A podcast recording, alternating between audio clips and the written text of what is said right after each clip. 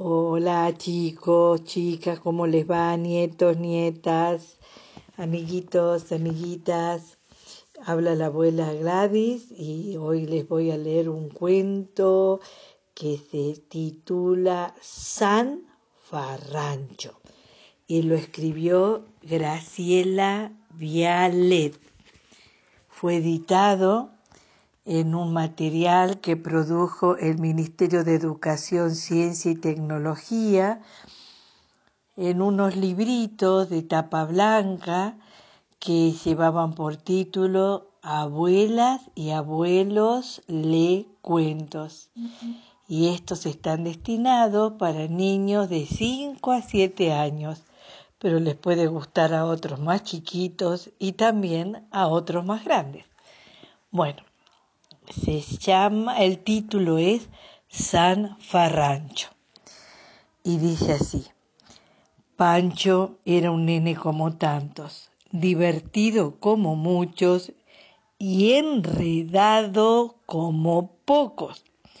Él no sabía por qué a cualquier hora y en los lugares más insólitos las palabras se le embarullaban y terminaban metiéndolo en cada lío. Todos los días al dormir su mamá le decía, Hijito, anda al baño a hacer pis antes de acostarte, así no mojas la cama de noche. Pancho, muy obediente, se acostaba antes de hacer pis y después durante la noche la cama lo mojaba él. A la mañana su mamá lo retaba. Ay, Pancho, Pancho, ¿por qué haces de todo un zafarrancho? Pero no era él, no, señor, eran las palabras las que se empeñaban en hacerle pasar un mal rato. Si su papá le pedía que le alcanzara un mate cocido, Pancho le traía un mate con hilo y aguja. Oh, si la maestra le decía que le alcanzara los cuentos de la dirección, él, muy sonriente, traía a la directora de la mano engañada con algún cuento. Y su señorita le repetía Ay, Pancho, Pancho, ¿por qué hace de todo un zafarrancho? Igual que aquella vez cuando la maestra de música dijo a los chicos, Niños, durante esta semana vamos a ir viendo el cuaderno viajero de canciones. Y al día siguiente Pancho traía un cuaderno hervido. Ay, Pancho, Pancho, ¿por qué haces de todo un zafarrancho? Le cantaban entonando a coro sus compañeros de la escuela. Una tarde Pancho escuchó a su abuela comentar que a la vecina del frente le faltaba un tornillo. De pronto se acordó que él le había, a él le habían sobrado algunos del arreglo de su bicicleta y cruzó corriendo a llevárselos. La vecina se puso furiosa cuando supo lo que la abuela decía de ella. Y por supuesto, después de las aclaraciones chismosas en tono falsete de acá no pasó nada, se la agarraron con Pancho. Ay, Pancho, ay, Pancho, ¿por qué? ¿Por qué haces de todo un zafarrancho? Las palabras eran las que lo metían en cada embrollo y Pancho no sabía cómo zafar de su entretejido de significados que lo, sacaba, lo dejaban atrapado. Casi siempre lo dejaban atrapado en una tela araña de ideas y sonidos. Hasta que por suerte llegó aquel día. Los chicos de la barra habían copado el territorio de la siesta jugando al supermercado en la vereda. Iban y venían de mano en mano, cajas vacías, billetes llenos de números, compras de mentiritas, peleas de verdad, tarros, huecos, eh, carcajadas ruidosas, ofertas y envases de todos colores.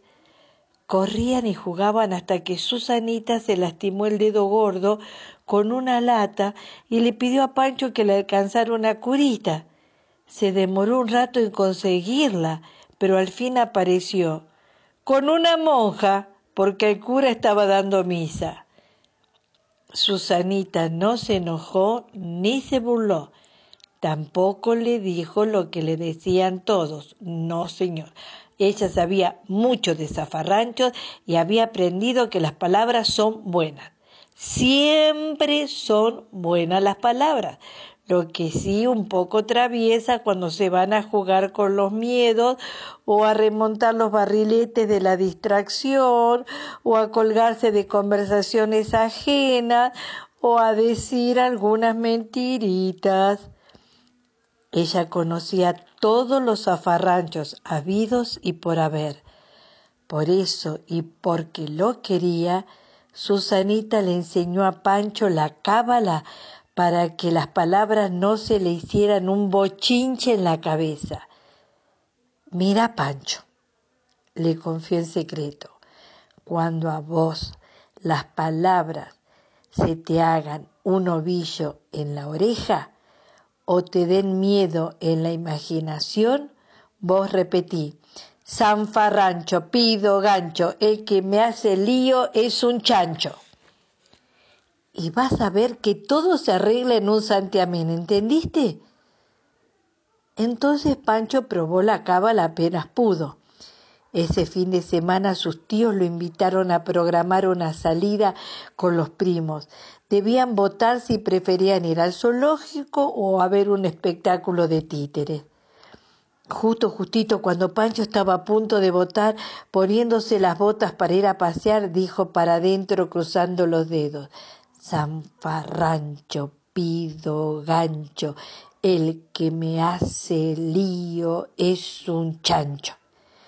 Y en un santiamén contestó con la mano en alto, yo prefiero ir al zoológico. Sus primos se tuvieron que tragar el, ay, Pancho, Pancho, porque hace de todo un zafarrancho y pasaron un día divertidísimo haciendo monerías y convidando sonrisas con tutuca. Sanfarrancho era un fenómeno, lo sacaba de cada barullo. Ahora por las noches, cuando Pancho quiere hacer pis y le da miedo eh, que las sombras de la oscuridad del pasillito le hagan cosquilla en los talones, él repite, Sanfa, rancho, pido, gancho, el que me da miedo es un chancho. Y en un santiamén va al baño como si tal cosa. También cuando algunos chicos le gritan, Pancho, sos un zafarrancho. Él les contesta, Sanfarrancho, pido gancho, el que me molesta es un chancho. Y en un santiamén, San se acabó. Bueno, ustedes pueden hacer lo mismo, ¿no? Cuando les pasa cosas eh, que se le hace el lío con las palabras, pueden eh, aprender esta cabalita y decirla, ¿no es cierto? Como era Sanfa, rancho, pido, gancho, el que me hace lo que sea, lío puede ser, es un chancho. Bueno, será hasta la próxima. Y ojalá que no, le, que no hagan tanto lío como Zafarrancho, aunque seguro que algunos litos hacen, ¿no? Bueno, un beso, chaucito.